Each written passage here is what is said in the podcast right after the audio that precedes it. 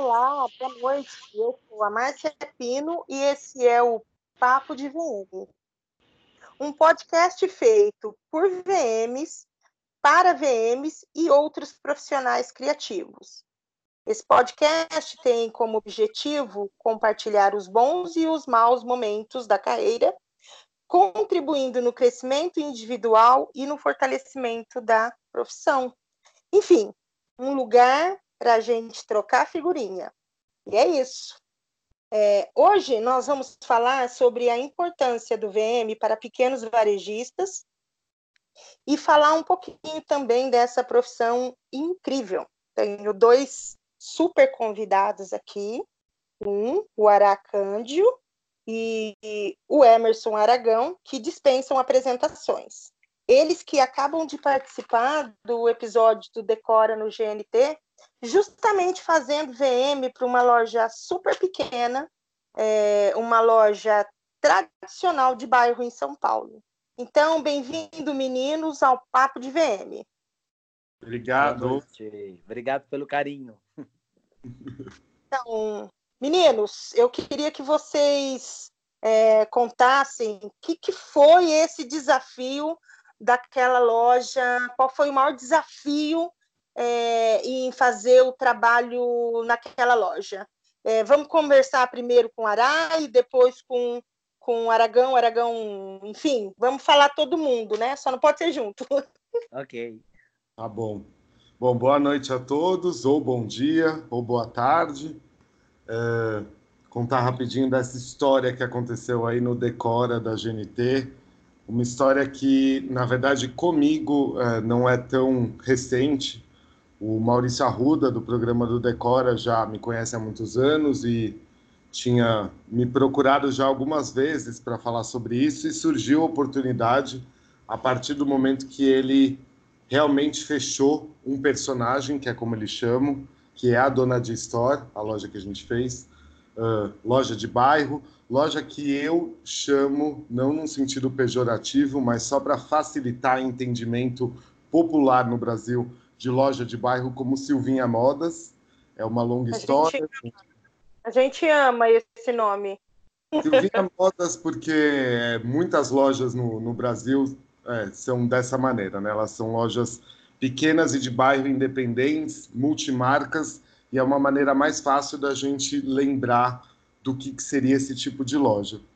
E ele, muito humildemente, o Maurício, me chamou uh, falando que ele estava entrando realmente em, a partir de agora nessa temporada, fazer sempre algum uh, estabelecimento comercial pequeno, Silvinha Modas, e que humildemente ele deixou claro que ele, como um arquiteto, decorador, uh, não compreendia muito bem essa parte de exposição de produtos e queria me chamar para a gente poder fazer essa parceria juntos, né?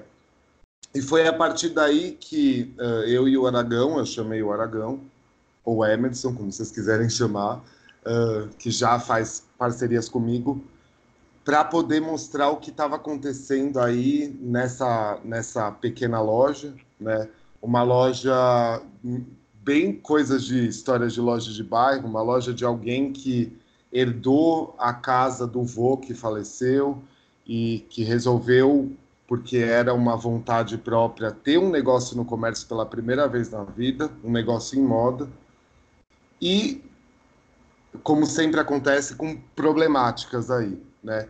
Então, o que a gente recebeu inicialmente do Maurício foi a entrevista na loja uh, dessa pessoa, do Felipe, mostrando um pouco de como ele via o universo dele nessa, nessa loja que ele criou, né? Uh, que mais você precisa saber, Má? Não, eu, eu... Fala um pouco, Aragão, qual foi a maior dificuldade é, que vocês encontraram quando realmente chegaram e olharam o, o, espaço novo que vocês tinham e o produto, enfim, o que, que tá. foi o difícil ali? Seguinte, quando a gente chegou, a gente já tinha visto o vídeo e quando a gente foi para a loja, é, a maior dificuldade foi o produto. Porque o que, que acaba acontecendo? As pessoas, quando elas vão uh, montar, as montar a sua loja, ela, um fala, olha, compra isso. O outro fala, Ah, isso aqui é legal. E aí ela vai comprando, vai comprando. Então, é, não é feito um mix de produto, é comprado aleatoriamente. Então, é, a hora que a gente chega para montar a loja, a gente olhava na cara do outro e falou: não dá certo, porque é, é, tá perdido isso aqui. E aí, o que, que a gente fez? Uh, a gente deu uma garimpada no produto, a gente deu uma separada no produto para poder uh, se organizar, uh, porque é muita estampa, é, é, muito xadrez, é muita listra e é pouca coisa lisa. E aí a gente vai olhando e aquilo tava uma bagunça só. E aí a gente pegou e falou, a gente separa o plus size, é porque ele tem plus size, ele tem do 38 ao acho que 50, acho que era isso. E aí, tipo assim, uh, ele tem desde a numeração pequena ao grande. E aí, tipo, para você separar isso na loja, fica mais complicado. Então, o que a gente resolveu fazer? A gente conversou, o Ará deu a ideia de colocar os extensores, que isso facilitou muito a nossa vida. Por quê? É um espaço pequeno. quantitativo de produto, né? Sim, porque o que, que acaba acontecendo? Quando você começa a pôr a mão na massa, é, ele vai ter que desovar aquele produto que ele tem. Então, o que, a gente conversou? A gente acha que ele tem que ter uma pessoa que entenda de mix de produto para ele entender bem o perfil da cliente dele. Que às vezes o que acaba acontecendo? Ele as pessoas abrem a loja, inauguram e não tem um perfil. E aí ele acaba às vezes quebrando, não é, solidificando o trabalho por conta disso, porque por ele não conhecer o, o cliente dele, o cliente final. Ah, entendi. É, eu, eu, eu brinco quando eu chego numa, numa loja assim que tem muita coisa, eu falo assim, nossa, é, essa arara aqui tem muita emoção, né? Então a gente tem que saber realmente é, separar esse, esse produto é, quando, quando ele está lá dentro né, da loja. A gente tem que ter essa, essa noção, né? Esse é o trabalho do VM, né? De realmente conseguir fazer coordenações que sejam eficientes e vendedoras, né?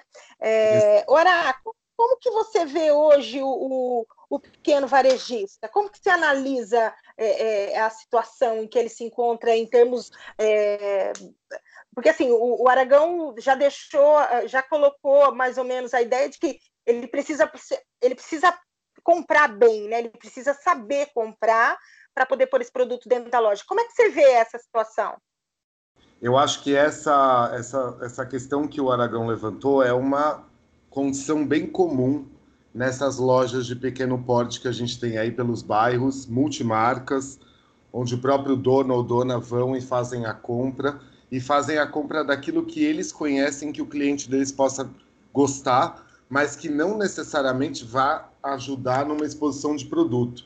Eu costumo falar que o VM não faz milagre. Você precisa ter um processo de comércio muito bem pensado. E nesse processo entra a questão da compra desses produtos, que inicialmente nessa loja que a gente atendeu no Decor, a gente viu que ia ser um problema, mas que acabou não sendo por conta da edição do que a gente fez de produto, né? Mas essa sua pergunta que você faz, Má, para mim é muito pertinente, porque eu, nesses, uh, nessas duas décadas de VM aí, eu, eu vim muito de rede de lojas, não só moda, eu vim de eletrônicos, eu vim de Samsung, eu vim de joias, eu vim de outras, outros setores do VM no comércio, que desde quando a moda entrou na minha vida, isso conta a parte de entrar na rede de lojas ou no luxo, eu descobri que o que eu gosto e eu tenho amor são as Silvinhas Modas. Essas são as lojas que dão valor, que sabem da importância, que não é só um operacional, que é como você falou no começo, tem um, um lado criativo da coisa, né? E eles acabam te dando muito ouvido porque eles sabem das problemáticas que eles têm e sabem do quanto eles podem melhorar. E por conta disso, é uma grande abertura para a gente. E, e essas lojas independentes, essas Silvinhas Modas que a gente tem pelo Brasil, é uma boa parte do, do Brasil, né? Se a gente sair como VM pensar como consumidor, quantas vezes alguma compra de aniversário de alguém não foi feita de última hora numa loja conveniente dessa que está no seu bairro? Então, é, eu defendo muito essa parte da, das lojas independentes para lembrar a todo o público, a quem trabalha com isso, que rede de lojas existe? Existe. mas é, já é mais bem consolidada e você vai acabar fazendo muitas vezes uma parte de um VM mais operacional do que um VM criativo. Você vai só replicar aquilo que o escritório da rede de lojas está passando. Ou você vai atender uma marca, digamos, de luxo, apesar de eu odiar essa palavra, mas aquilo faz o luxo ser luxo. É uma réplica exata daquilo que uh, o mercado internacional está pedindo para você fazer. E, em outro lado, a gente tem a Silvinha Modas, a gente tem a Dona de Store, a gente tem a loja de bairro, que precisa ter uma cara e um DNA daquela dona ou dono da loja. Então, eu acho sempre o trabalho com essas lojas de bairro, lojas pequenas, muito prazerosas, porque a melhoria é mais gritante do que qualquer outro tipo de loja mais consolidada que a gente tem aí pelo mundo. E, e dá para dizer, né, Araque, que tem muito mercado, né? Para quem está começando, óbvio que a, a gente sempre escuta dizer que, ah, para quem está começando, começa onde, né?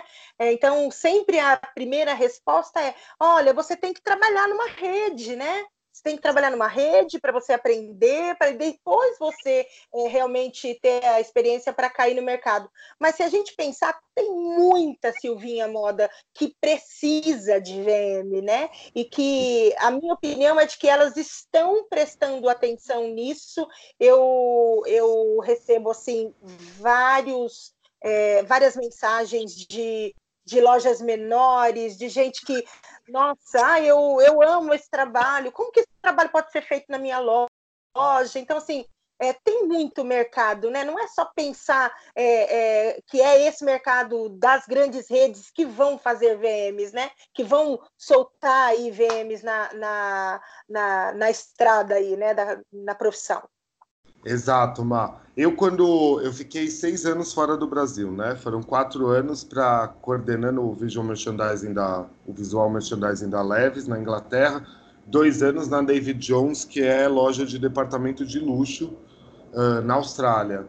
Quando eu voltei para cá, eu voltei para casa dos meus pais que moram em Moema e ali eu descobri Silvinha Modas. Ali foi onde eu falei, quando me perguntam no curso uh, que eu dou na Belas Artes, por exemplo Ai, mas como começa? Começa não pensando no grande, você começa pensando no pequeno. Você começa em. Uh, como eu voltei para o Brasil, e você começa a ir lá e conversar com o gerente, conversar com o dono de loja, dona de loja, e oferecer o seu serviço, às vezes, de graça e mostrar a melhoria que você pode fazer para aquela loja. Né? Então, é, eu sou muito grato pelas lojas pequenas que acabaram me influenciando nessa vida e fazendo eu querer esse mercado. Para mim, a minha vida está nesse mercado e eu acho que muita gente pode começar daí.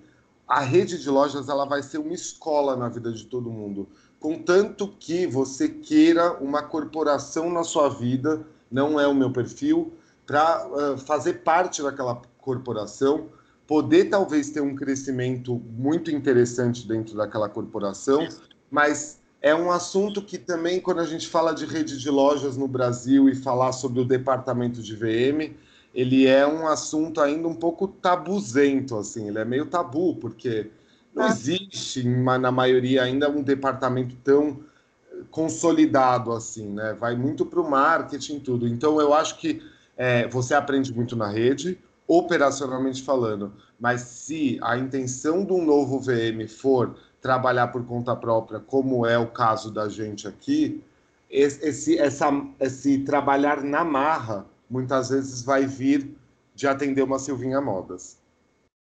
Verdade. Me fala uma coisa, Aragão, como que você caiu nessa profissão? Vamos lá. Bom, eu já trabalho com isso há 25 anos. Eu trabalhava como vendedor, meu primeiro emprego foi na Kelf, e na Kelf, eu sempre fiz vitrine. Meu gerente deixava eu mexer com vitrine, eu adorava. É, da Kelf, eu fui para Fórum e da Fórum fui para Zump. Então, assim, eu tive escolas maravilhosas aqui no Brasil como vendedor. E essas, uhum. uh, essas empresas, eles davam muitos treinamentos. E aí chega uma hora as pessoas ficam, e aí, você quer ser gerente? O que, que você quer ser? Aí eu falei, eu quero trabalhar com vitrine. Aí eu fui fazer um curso de vitrine, é, vitrinismo no Senac, Uh, fiz o curso de seis meses na época e entrei na Zara. A Zara estava acabando de chegar no Brasil. Fiquei três anos na Zara e ali eu era o coordenador interno. Coordenador interno é o quê? É o VM que vai mexer na, na roupa. Ele vai virar a loja de ponta cabeça. E eu trabalhava na parte masculina. Então, tipo assim, é, você tem que aprender a pensar, a pensar rápido. O que eu acho interessante, às vezes, você entrar uh, nesses grandes magazines é por conta disso. Você, eu tinha um gerente que ele falava assim: ó, você tem 40 minutos para fazer essa parede. E eu falava, meu, e eu tinha que atender na época. Então você atendia e pensava e fazia a, a parede para ficar mais ou menos parecida com a foto. Então, o que, que uhum. acabou acontecendo? É, eu fiquei na Zara três anos, acabei saindo porque eu queria trabalhar com vitrine, e na Zara você fazia vitrine, você não mexia ah, no visual interno da empresa, da marca. E aí eu fui para TNG, fiquei cinco anos. Aí ali eu aprendi muito, porque tirando São Paulo, eu viajava bastante. Então eu estava de repente em Brasília, daqui a pouco eu estava no Sul, aí daqui a pouco está no Nordeste, e você vai aprendendo que assim, tirando o eixo São Paulo e Rio, as outras lojas elas eram às vezes assim muito uh, tinham muitas dificuldades. Então você ia dava treinamento, que aí é aquilo que eu falo, você vai pôr a mão na massa realmente. E saí da TNG depois de cinco anos e trabalhei na Rubinella, tudo como VM. E fui para o grupo Armani, que foi tipo assim a minha maior decepção, que me seguraram numa entrevista. Foi, porque eu achei que eu fosse ganhar milhões. Falei, ah, agora eu vou ganhar dinheiro de verdade. E fazia Armani, George Armani, Armani Exchange e Dolce Gabbana. E o salário era muito pouco. E aí eu falei, cara, muito ruim. Acabei saindo de lá, fui para Rubinella, fiquei quatro anos. E aí consegui entrar no Bom Retiro. Bom Retiro, para quem não conhece, em São Paulo, é, onde estão uh, central, é, centralizadas as, as lojas de atacado e varejo, mais atacado. E aí onde assim você começa a trabalhar e começa a pensar uh, o que que você vai fazer, o que que você gosta. E eu descobri que eu não gostava de, não gosto de fazer cenografia. É, eu gosto de trabalhar o VM mesmo, VM interno, mexer, fazer vitrine, olhar o produto que às vezes não está saindo. Às vezes a equipe, você chega numa loja, a pessoa fala assim, ah, isso aqui não vende mas é porque aquele olhar dela é ruim para aquela peça. Às vezes você coloca na vitrine, chega semana outra semana a pessoa fala assim, ah, vendeu tudo. Então eu gosto desse desafio e assim eu acho que é o, o bacana do VM, é, complementando o que o Ara falou, eu acho que as pessoas podem ir sim para Silvinha Modas, mas você tem que é, ter um, um, uma expertise, é, aprender um pouco mais às vezes eu, eu sempre falo para meus alunos, vão para uma grande empresa, porque ali você vai ter, é, você vai ter que trabalhar, você tem é, cronometrado. Então você vai ter que aprender a pensar rápido, porque às vezes eu vejo gente chegando na loja e fica dois, três dias para fazer uma vitrine. E três dias parado, o, o dono da loja ele não vai querer você ali. Você tem que aprender a pensar rápido. Você tem que estudar. Não é só chegar na loja, ah, eu tenho um bom gosto. Não é só isso. Eu acho que precisa entender um pouco mais, ter técnicas, aprender para você colocar uh, em prática, tá? Esse, esse uhum. foi um pouquinho de mim. é, eu, eu, eu em off tinha dito para os meninos que eu, que eu ia fazer uma parte especial para falar do Aragão, sabe? Então, ah, é? o que eu para os lojistas é, que possivelmente estarão nos ouvindo é que se você compra no Bom Retiro, é o Aragão que vende para vocês, porque ele faz praticamente todo o styling de quase todas as lojas daquele Bom Retiro, né? E por isso que, que você... Pode falar, Ara. Por isso que a gente se complementa muito, assim, né? É, são visões é. que se complementam, assim, que é uma coisa muito legal também no, no nosso mercado, assim. É, você não precisa se especializar em tudo. Quando eu penso Exatamente. em quando eu penso em coordenação de produto, eu realmente penso hoje em dia no Aragão, hoje há muito tempo, porque realmente o trabalho dele é muito impecável, é conceito e ele não deixa de pensar no comércio, porque a gente não está aqui conversando sobre uh, artistas plásticos, a gente está conversando sobre vender produtos, sabe? Eu, eu então... quando eu vejo quando eu vejo um, um styling feito pelo Aragão, eu, eu choro. É simplesmente lindo, mega comercial, é, é, vendedor, né? Eu gosto desse tipo de, de, de VM, desse tipo de vitrine, de olhar uma vitrine em que realmente é, o produto sobressaia, né? Eu, eu, eu agora eu, vou eu ia começar a falar, mas eu já vou me cortar, porque eu queria saber como é que você começou, Ara. Você falou que você morou fora, que você trabalhou é, para Leves, é, enfim. Como que você eu começou? Come... Eu comecei muito sem querer nesse meio. Eu, na verdade, a minha, minha graduação é em hotelaria. Eu não sabia o que eu queria fazer na, na, na vida em 98, eu só sabia que meus pais me pressionavam para fazer faculdade, uh, sempre trabalhando. E e de repente eu me vi fazendo hotelaria, porque falaram que era o boom daquela época fazer hotelaria. Perdido, sem ter noção nenhuma se eu queria fazer aquilo ou não. Mas a hotelaria me deu VM sem eu saber que VM era VM. Por quê? Uh, dentro disso, eu precisei fazer um estágio obrigatório. Na época foi no Hotel Transamérica, aqui em São Paulo, nas Nações Unidas. Dentro do Hotel Transamérica, eles têm algumas joalherias. E eu, que sempre fui uma pessoa muito cara de pau e falante, aqui eu tô até me segurando bastante. É... Não se segura, se solta. Eu, eu pegava, ficava às vezes 12 horas trabalhando na recepção do hotel, né? Depois de passar por um estágio rotativo, eu fui efetivado no hotel, na recepção, e pegava os intervalos pequenos que tinha e conversar com o pessoal que tinha a loja lá, que eram gerentes da, das lojas de joalheria e começava a dar ideias e pitacos de como melhorar a exposição daquela, daquela joia que estava lá, porque joalheria é muito diferente de moda, assim, né? É, eu costumo chamar joalheria, ou quando você pensa em produtos de pequeno porte, que eles são pequenos, e ainda mais com valor agregado muito grande, eu costumo falar que eles precisam, às vezes, até mais do VM, da exposição do produto, para dar a importância do valor que eles têm. E eu começava, sem cenário, sem nada, a mexer. No outro dia, trazer uma caixinha que expunha a joia, a, a gargantilha meio caída. E eles começaram a gostar daquilo. Até que eu fui contratado para fazer semanalmente a arrumação uh, de, uma, de uma rede de joias. E dentro disso, é, virou um trabalho onde eu não conseguia mais uh, trabalhar na recepção e fazendo aquilo porque era uma rede. Foi daí que começou, assim. Então, eu, eu aprendi, assim como muitos já que estão há muitos anos, eu aprendi o, vis, o visual merchandising na marra. É, eu só fui me especializar em a minha pós-graduação foi em marketing de moda, mas a ênfase era em visual merchandising quando eu já estava na Inglaterra trabalhando como coordenador de VM para Leves aos 23, 24 anos, com uma equipe de 30 pessoas, que foi sorte por conta de um azar do coordenador ter falecido num acidente de carro.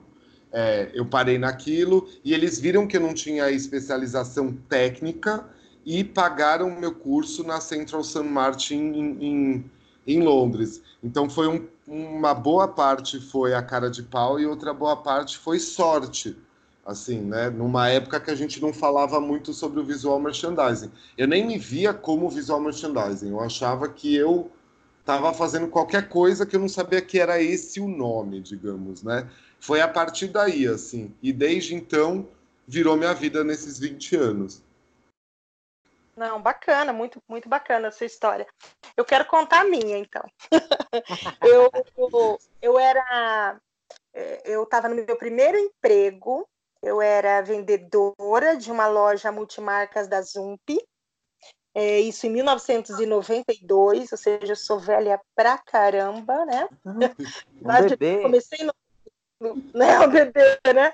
Em 92, e um dia a dona da loja chegou e falou assim para mim: Marcia, eu, eu matriculei você num curso no Senac à noite, tá? E eu olhei para a cara dela, né? Um, como quem falava por dentro, assim: Ai, que legal! Eu trabalho de manhã e de tarde e à noite ainda vou ter que fazer curso. hum, né? Daí eu perguntei para ela: curso de quê? Ela falou assim: Olha, é um curso de vitrine. Aí eu falei assim: ah, que legal! por que que você me, me colocou, né? Tipo, tem quatro meninas nessa loja. Por que que você me colocou? E aí ela falou para mim, você não repara que do jeito que você coloca as coisas na vitrine a gente vende? E aí eu falei, é? Eu nunca reparei porque eu acho que eu tinha uma, uma, eu tinha uma pressão tão grande para vender, e eu era uma das melhores vendedoras dela, né? É, que eu nunca reparei. Tipo, eu fazia vitrine, fazia, mas, tipo, vitrine era só mais uma coisa que eu precisava fazer é, dentro da loja, né? E aí eu fiz um curso no Senac, e, em 92, e depois eu fui fazer um curso no Senac de São Paulo, é, porque eu gostei muito. E desde então trabalho com isso. Tem gente que, quando eu falo que só trabalho com isso, dá risada e fala: e isso dá dinheiro, é? então, assim, eu acho muito interessante. Mas eu, eu aqui, né, eu falo de Maringá, norte do Paraná, é, nós somos a terceira cidade do estado, terceira, é, terceira cidade do estado, nós não temos nem meio milhão de habitantes. Óbvio que eu faço muito da minha região aqui também, faço Londrina, é, viajei bastante dando aula no Senac, depois assim fazendo cidades menores, né? Então assim, a minha a minha experiência vem de Silvinha Modas, entendeu? Eu nunca trabalhei para uma grande rede, eu nunca trabalhei com manual, nunca tive um manual, nunca ninguém me deu um manual e falou, você tem que seguir isso. Então, eu sempre tive que criar os manuais, o que eu tinha que fazer, e o que eu tinha que, que, que deixar pronto nas lojas, né? Então, assim, é, para quem ouvia gente de cidade pequena e achar que, nossa, para ser é, um VM, para ter sucesso, eu posso dizer que tenho uma carreira de sucesso, é, né? Eu faço o meu trabalho com dignidade, tenho uma paixão que eu descobri só no final do curso, tá? Eu descobri que eu tinha uma paixão, tanto que eu larguei as vendas, porque até falava, eu não sou é, uma grande vendedora, na verdade, eu sou vitrinista, e na minha época só chamava vitrinista, esse nome de VM veio muito mais para frente, né? Mas, enfim, foi assim que eu, que eu também comecei nessa profissão aqui, e, e, aí, o que, que eu queria perguntar? Lá vem eu com pergunta de novo. Eu quero saber de vocês dois, qual, para vocês, qual que é a parte mais importante do visual merchandising hoje? Assim, o que, que é mais importante? É, é grandes cenários? É, é produto? O que, que é para vocês? Assim, o que, que vocês pensam de, tipo, vamos falar de, de visual merchandising? O que, que é que vem na cabeça?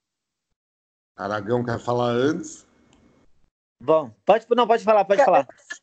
Aragão, você tá aí ainda? Tem que falar que a gente está à distância, inclusive, né, Mar? É, pois é. é. Podcast gravado à distância. Exato. Aqui, eu falando de Maringá, no norte do Paraná, o Aragão está falando. Paulo, em Santo André. Em Santo André e o Ará tá onde? Eu estou no centro de São Paulo.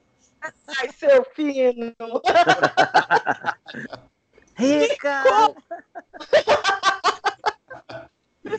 Eu acho, que, eu acho que para sempre o VM vai ser exposição de produto. Não tem outra, não tem outra consequência para ele. É, todo o resto é muito ligado em artes visuais. Eu acho até que é um dos assuntos que tem tido uma glamorização errônea uh, apesar de eu fazer cenário é, ou pensar em, em acabamento de arara e o que for, coisa que eu sei que vocês também pensam, né? Que eu sei que vocês são mais ligados na coordenação de produto, mas é ser sempre voltado para uma exposição do produto. Essa exposição tá ligada ao cenário? Eu acho que tá. Mas de qualquer forma, é, o cenário, para mim, ele é uma questão ligada a uma arte visual. E é uma das coisas que eu já, com um pouco mais de estrada, que nem vocês, tenho uh, me questionado muito né, sobre assuntos como, por exemplo, uma vitrine instagramável, se ela for o espaço da vitrine sem exposição de produto para um passante, um consumidor entrar lá e tirar uma foto. Eu super tenho dúvidas se isso chega a ser um visual merchandising em si. Eu acho que ele está numa evolução, eu acho que eu preciso acostumar que tem coisas novas acontecendo com ele, mas para sempre, para mim, é, se um dia eu parasse de fazer cenário e ficasse só na coordenação de produto, eu estava fazendo a maior importância do VM. Não, é. eu, eu, eu, vou dizer que eu concordo com Aragão, peraí só um pouquinho, senão, senão eu vou esquecer. É, eu vou dizer que eu concordo com você na questão de, é, para mim, é, é produto entendeu? É 100% produto. Eu não acredito numa vitrine sem produto. Eu não acredito, eu, eu, eu, eu acredito que tem vitrines que têm um conceito, até essa, essa história de, de, de espaço instagramável também, ok. Inclusive, é, vou montar na próxima, daqui duas semanas, uma vitrine que vai ter produto e um espaço instagramável dentro dela, porque é uma vitrine que tem muita visibilidade. Eu acho que para o lojista vai ser um, um, um chamariz a mais de ter esse, esse espaço dentro da vitrine, mas deixo bem claro com você que na minha vitrine vai ter produto, porque eu não acredito em VM sem produto, tá bom? Eu Fala. acho que eu acho é, que é uma ação de marketing, né? Acaba não sendo uma ação promocional de produto, e sim uma ação de marketing. Mas. É, uma eu... de produto. É. Eu penso assim, eu acredito 100% no produto. Eu acho que o cliente, ele às vezes, ele peca uh, por comprar demais, uh, ele erra. E aí, assim, quando ele começa a entender uh, o produto dele, porque às vezes ele começa fazendo, sei lá, 30 peças. Aí na, deu certo essas 30 peças. Na outra coleção ele já faz uh, ah, 200. E aí o espaço da loja às vezes é pequeno. E ele tem que entender que se a, a, a estampa tem que chegar junto, é, é, você tem que trabalhar com as famílias dentro da loja. Todo esse processo, o cliente às vezes ele, ele fica perdido, porque ele, ele desenvolve o produto e nem sempre a, a venda vai chegar, é, os produtos vão chegar casados. Então, é uma grande dificuldade, mas eu acredito assim, eu sou extremamente comercial, eu acho que eu tive sorte de trabalhar em grandes marcas e eu, eu, eu fui muito uh, bem educado nessas grandes marcas. Então, assim, eu acho que o que eu aprendi e eu coloco hoje, de repente, numa Silvinha Modas, é muito bom para ele, porque de repente ele começa a ver o produto como um todo, porque às vezes as pessoas, eu vejo assim, eu dou aula no Senac, e as pessoas, às vezes, quando você pede trabalho, todo mundo vai para o público AA. Todo mundo quer ser granfino, todo mundo quer ser rico, todo mundo quer trabalhar para esse público. E às vezes, eu, uma coisa que a maioria das vezes eu vejo, que a loja pequenininha, a loja do bairro que a gente está falando tanto, ela fica ali quietinha, perdida no espaço, parada ali congelada. E aí, esse produto, às vezes, se você arruma direitinho, ela vai criar uma, uma identidade. E eu acho que às vezes você olhar, é, parar e ter uma identidade, eu acho que isso é muito bom no mercado hoje. Eu acho que poucas, poucas marcas conseguem uh, ter esse perfil, sabe? Assim, de você chegar, olhar e falar, pô, esse cara tem uma identidade visual, esse cara tem uma identidade no produto, e eu acho que é mais ou menos isso. Essa questão, que, essa questão que você falou, Aragão, de do cliente é, ter um, uma quantidade de produto grande, eu sempre, eu sempre é, friso aqui para algumas pessoas que existe um limite do que cabe, entendeu? Sim. Então, assim, aí as pessoas vão colocando. E daí, enquanto você falava, aí, tipo assim, tinha 30, e depois ele foi lá e colocou, vendeu, ele botou 300. Eu lembrei de uma lojista me contando uma história de que ela tinha ido ao Paraguai e comprado algumas jaquetas de couro, né? Tipo, comprou 40 jaquetas. Chegou e vendeu. Aí ela foi no outro dia para o Paraguai e trouxe 80 chegou e vendeu. Aí ela foi no outro dia e trouxe 300, ficou presa na alfândega. eu tava achando que ela ia falar do sucesso, né? Trouxe 300, vendi 300. Não, fiquei presa, quase fui presa, quase perdi o carro. eu, eu dei muita risada. Que... Eu acho que é o assunto principal dessa história da gente falar da Silvinha Modas e o VM. É a compra mesmo. É, é o que a gente passou no Decora. É, no processo para fazer a loja do Decora, Uh, o Maurício tava, o Maurício Arruda estava super ligado com a estética, né? Obviamente, ele está certo. A gente estava super preocupado, eu e o Aragão, a ponto de achar que o dono da loja ia ter que desprender uma verba para comprar peças lisas porque na nossa visão o que tinha que era muita estampa que não formava uma coleção, porque a gente tem que lembrar disso, né? Quando a gente fala da Silvinha multimarcas que sai por aí comprando aleatoriamente, ela não tem uma coleção de verdade, mas ela precisa ter a visão da coleção. É muito mais fácil para uma Glória Coelho, como exemplo, uh, pensar naquilo que vai estar exposto na arara dela, né? Agora, uma Silvinha que está todo santo mês saindo por aí, indo, por exemplo, no Bom Retiro e comprando produto, se ela não pensar como uma forma de exposição de produto e só como uma forma, ela ou ele, né? Uma forma uh, que isso vai vender na minha loja, aquilo fica difícil. E daí é o milagre que não acontece no VM. Que não acontece, que não existe, né? Não tem, não tem como mesmo, né? É, é, fazer esse milagre. É, agora vamos, vamos abrir um parêntese aqui, vamos, é, né, para quem para quem tem aí uma Silvinha Moda, se quiser depois mandar no direct é, ou mandar nos stories, pergunta, a gente vai estar tá recebendo, tanto eu quanto o Aragão e o, e o, e o Ará. É, se quiser saber mais, se quiser algumas dicas, a gente pode trabalhar um próximo podcast é, se aprofundando mais nessa nessa história. E eu, eu, assim, já deixo aqui o convite para eles dois, né, na próxima segunda-feira, para a gente gravar aqui outro podcast, né?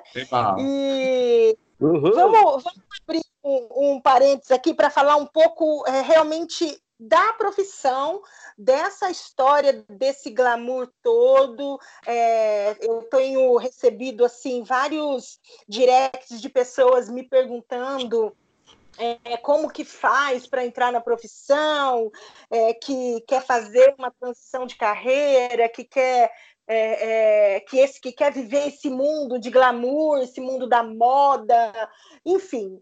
O que, que vocês pensam a respeito disso, é, levando em consideração que a gente sabe que essa nossa profissão não é regulamentada, ou seja, é, qualquer um chega e diz que é VM hoje, né? Então, assim, eu tenho e visto. É glamour. Hã? E nem é glamour. E, é, vamos, né, assim, né, não vamos nem falar do glamour, né? Porque, graças a Deus, vocês não estão podendo ver minha unha, entendeu? As minhas mãos agora. Mas eu sempre brinco da questão da unha. Você quer saber quem é VM, olha na unha. Você vai ter certeza se a pessoa é VM ou não. É, então, o fato da gente não ter uma, uma profissão regulamentada nos, é, é, nos deixa assim numa situação de que qualquer profissional de qualquer área, eu tenho visto uma galera de, de consultoria de imagem querendo é, é falar sobre esse assunto, falar sobre varejo. É, Os organizers. É, daí tem aquela pegada dos, dos organizers, né, que você já tinha é, falado para a gente num, num, num, certo momento, é, você teve uma experiência né, com, esse, com essa galera da Organizer. Então, eu, eu vejo alguns perfis de, de organização comercial, organizer comercial. Né? Então, assim, eu tenho ficado chocada com as coisas que eu estou vendo. Porque, assim, eu, e eu sempre deixo bem claro, não é porque eu tenho medo da concorrência, porque eu estou há 28 anos nisso aqui, entendeu? Não é qualquer um que chega e vai, é, é, vamos falar assim, né? Tomar um cliente meu, vamos dizer assim. Mas o que, que vocês pensam sobre isso? Eu queria essa, essa opinião de vocês. Olha, eu acho o seguinte: é, o mercado ele está aberto. Uh, se você não estudar, você pode até ter bom gosto, você pode até ter um, um olhar clínico, entender, mas você não vai saber pegar uma loja e arrumar. Então, o que, que acaba acontecendo? Outro dia até a gente estava discutindo sobre isso. Uh, por exemplo, você tem uma loja, você deixa na mão do teu vendedor. Aí o teu vendedor, ele começa a fazer um trabalho de vitrine. E ele sabe o que vende, ele vai colocar, porque ele é vendedor, ele vai colocar as peças que vendem. E teve outro dia alguém que deu uma palestra e falou que não, não precisava de VM mais, que era só você dar um treinamento para o vendedor e ele vai fazer aquilo ali. Aí eu olho e falo assim, cara, você estuda, você se forma, você busca informação para você estar trabalhando. E aí o que, que acaba acontecendo? Vem qualquer pessoa e fala qualquer coisa, porque como a, é, é, uma profissão não segmentada, não é, regulamentada. regulamentada, o que, que acaba acontecendo? Qualquer um fala qualquer coisa. Então, e o VM ele acaba sendo muito aberto. E aí o que eu vejo é o seguinte: depois de anos de experiência, quando você tem uma marca, você deixa na mão do vendedor, o que, que acaba acontecendo? Se esse vendedor está lá e ele tem gás e ele quer correr atrás de alguma coisa, ele vai fazer um curso, ele vai pagar do próprio bolso, ele vai estudar e vai se informar para dali fazer a ponte para uma outra história. E aí o que a gente acaba vendo no mercado hoje, principalmente no Bom Retiro, que assim, os vendedores estão lá, eles fazem a vitrine e às vezes eles fazem de assim, fazem empurrado. Eles vão lá e falam assim: ah, eu fiz a vitrine, troquei, eu não gosto, é, não ganho para isso. Uh, e aí você, como vendedor, você está fazendo uma extensão, tirando de repente o trabalho de uma outra pessoa especializada. E é uma coisa que eu sempre reparo: é, a pessoa que está dentro da loja, ela tem um olhar único daquilo ali que é feito todos os dias. Uh, às vezes você precisa de uma pessoa de fora para ela entender um pouco e te direcionar para onde você vai. Então, assim, é, o glamour que as pessoas uh, tanto ama, uh, amam, elas acham que, tipo assim, eu vejo alguns alunos meus que eu tive, eles adoram o Diabo Veste Prada, eles têm aquilo como perfil, de olhar, de, sabe, menosprezar o outro pela roupa, de olhar, fazer piadinha. Uh, isso eu acho, assim, ultrapassado, eu acho cafona. Mas tem muita, muitas pessoas que adoram isso. Ah, eu tenho a bolsa da Louis Vuitton, eu tenho uh, o sapato X. E aí a gente olha e assim, você sabe que essa pessoa ela não vai ficar no mercado há, há tanto tempo. Por quê? Porque assim, é, você precisa ser real. Não adianta você brincar é, de faz de conta. Você quer ter uma vida assim? É, os vendedores que estão no mercado, eles não querem você cheio de glamour, você chegando. As pessoas querem pessoas simples, pessoas que conversam, pessoas que olhem nos olhos, pessoas que dão dicas. É, esse é o trabalho real do dia a dia de um VM. Eu acho que é você ter os pés no chão e saber direcionar e fazer vender. O glamour, ele pode até ver você ir numa festa, você é, de repente ir num baile bacana, você ganhar convite, mas assim, o dia a dia é relação. Então, tipo assim, é, essa glamorização que as pessoas colocam tanto, uh, não existe. Você vê blog, pessoas tentando de VM virar blogueiro, e assim, você criar situações para você falar no dia a dia, é, ou você fala e dá dicas reais, porque senão você começa a falar, sabe, da dor de dente. E, desculpa, isso não é interessante. É, é o meu ponto de vista, tá? Ará, continua aí. Não, concordo plenamente. É, nos últimos tempos eu tenho até feito a campanha Pare de usar o tênis Balenciaga em dia de montagem.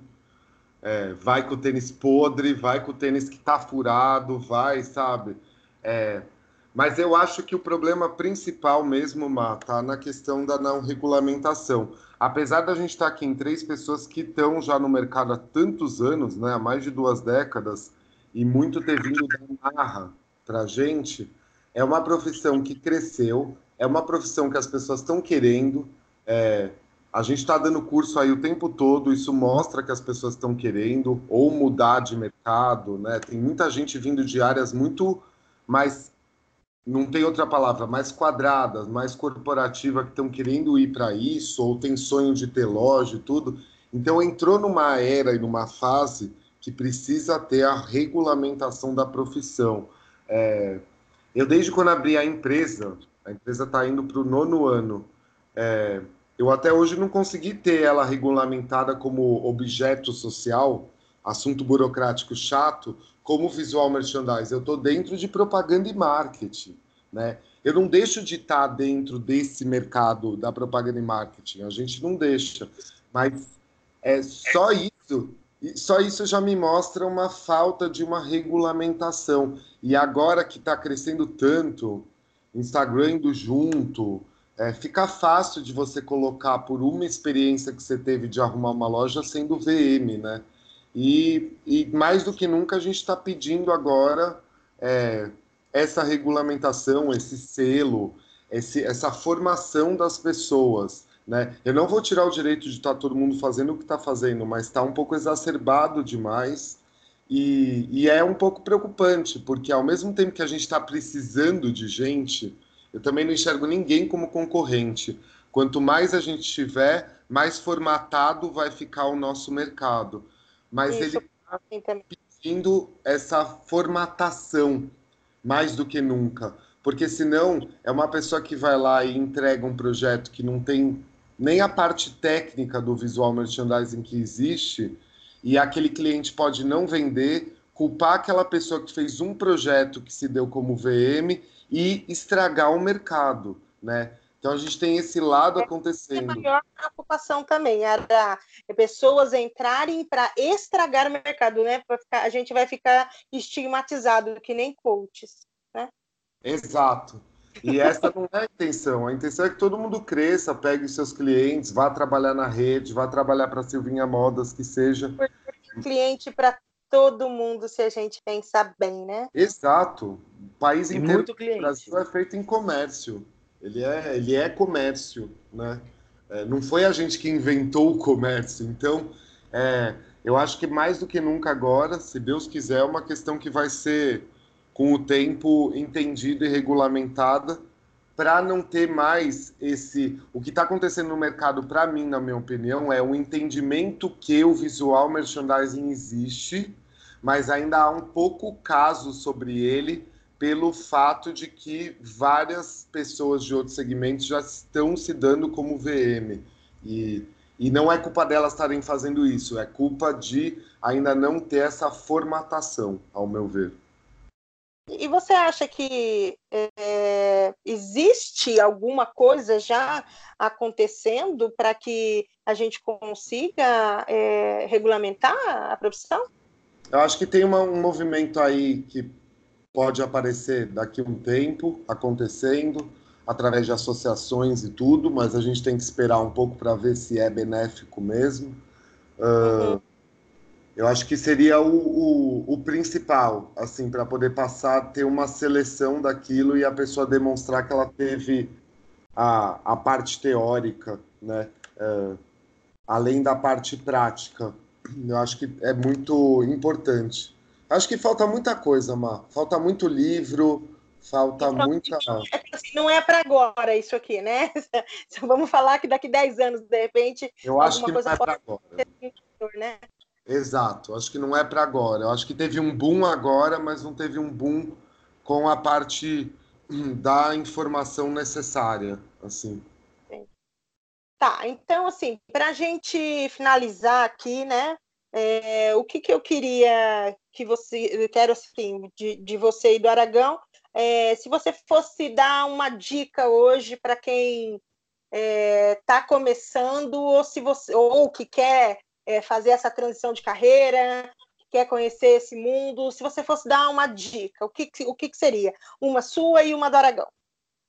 Bom, para mim seria cursos livres no momento. Eu não acho que seja mais indicado isso que eu dou curso, mas através do curso livre, é, já que não tem ainda esse um tecnólogo, uma pós aqui no Brasil uhum. para isso, não é para todo mundo que pode fora, é buscar um curso livre, buscar um curso que fale bem de VM.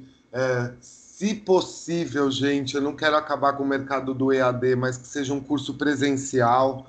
O VM, ele, ele importa, o presencial ele ainda importa. VM é, um, é uma profissão de um humano feita para um humano para vender para outro humano. Então, ainda acho que o presencial é uma questão muito importante nos dias de hoje. E, fora isso, buscar esses outros cursos que possam mostrar muito sobre store design, mostrar muito sobre branding. Eu acho que é muito importante entender sobre a identidade de cada loja. Aliás, eu faço um adendo aqui para todo mundo que trabalha com Silvinha Modas, que fica achando que só a Chanel tem identidade uh, na marca. Se você tem uma Silvinha Modas, a sua alma de dono ou dona dessa loja é o DNA da sua marca e é muito importante. Então, eu acho que é buscar esses outros cursos, é, ouvir pessoas que estão nesse mercado falando para vocês irem buscando cursos uh, esporádicos e que possam ser complementares. Então, dentro do visual merchandising, para mim, um curso que seja voltado para store design, um curso que seja voltado para identidade visual, para branding, para entender um pouco de marketing, porque a gente está inserido dentro desse mercado sim. E eu acho que são esses os principais. Ok. E você, Aragão? Eu complemento aí os cursos que o Ará deu, que ele falou agora, eu colocaria ainda o de personal stylist e de produção Nossa. de moda. Porque o que, que acaba acontecendo? Às vezes você uh, pede para uma pessoa, ah, faz uma vitrine para mim, e ele não sabe montar looks, ele não sabe Sim. olhar o produto e ele fica vagando, ele fica perdido. Então você compra um produto, você tem que entender que às vezes as pessoas falam assim, ah, a blogueira está usando X. Não, não interessa o que a blogueira está usando. Interessa que eu tenho que fazer essa roupa fazer, vender. Ela já foi feita aquela foto com ela. Então, o, é, só vai ser aquele produto, que é uma coisa que eu vejo muito acontecendo com a equipe de vendas. É, eles vão muito no, na a foto da blogueira. Então, tipo assim, ela usou uma camisa e uma calça, uma camisa e um shorts, e não vai usar mais nada. É, não pode trocar. Então, é muito limitado. O medo de fazer com que, de arriscar, não, vamos fazer uma coisa nova, vamos dar mais uma opção para o cliente. Porque a foto já foi feita. Então, você é, fazer cursos, estudar, é, eu acho que é o primordial. É, personal stylist, produção de moda, é, curso de, de VM é, livre, você tem no Senac, você tem na Belas Artes, você tem vários cursos. E eu acho que é isso, é você procurar informação. Curso de produção de moda, né? Acho que é importante. Uhum. Todos esses que a pessoa pelo menos o meu perfil, acho que é muito ligado com o de vocês. Eu nunca quis, eu gosto de moda, eu nunca quis ser estilista. Eu não gosto de costurar. Eu uhum. gosto de pegar um alfinete e prender no manequim, mas eu não gosto de costurar. Então, cursos que sejam relacionados a tudo aquilo que é logo depois do que é ligado ao, ao estilo, né? Que faz todo esse processo do comércio relacionado à moda. Tudo que vem depois de um desfile, onde entra inclusive o visual merchandising como tão importante nisso, eu acho que é importante, produção de moda. É, eu acho, eu acho também que é, a produção de moda é super importante, justamente por aquilo que o, o Aragão falou. Às vezes você vai, é, vai, às vezes a pessoa faz o curso de VM, a pessoa entende todo o processo do negócio, só que ele não falando daí de VM voltado para a área da moda, né? E aí ele não entende de montar look, ele não entende de estilo, ele não entende de. Então fica realmente é, é complicado, né? De, de, de se ter um bom trabalho quando você não entende disso. Eu também acho bastante importante. Se eu pudesse dar uma dica, também seria essa. E o que eu acho é que todos os vendedores tinham que ter curso de produção de moda, que trabalham com moda, né? Porque precisam saber para para poder, porque isso inclusive vai agregar na venda, né? Então, Sim, meninos, muito. eu queria agradecer vocês, muitíssimo obrigado por hoje. Já fica aqui o convite para uma próxima pauta do da próxima feira. É, é, para a gente é, conversar um pouco mais sobre essa profissão. Vamos aí já abrir uma ideia, vamos falar das dores e delícias né, de ser visual merchandising. Né? Hoje a gente pegou leve, hoje a gente pegou leve. É, eu achei também, foi bem leve. E, e aí vamos. Já fica aqui esse convite para a próxima segunda. E muito obrigado, acho que foi muito válido por hoje. E então, um beijo para vocês, né? Que nós estamos todos longe aqui. Um beijo para vocês e um beijo para todo mundo que está ouvindo também. Beijo, Mar. Beijo. Beijo, até mais.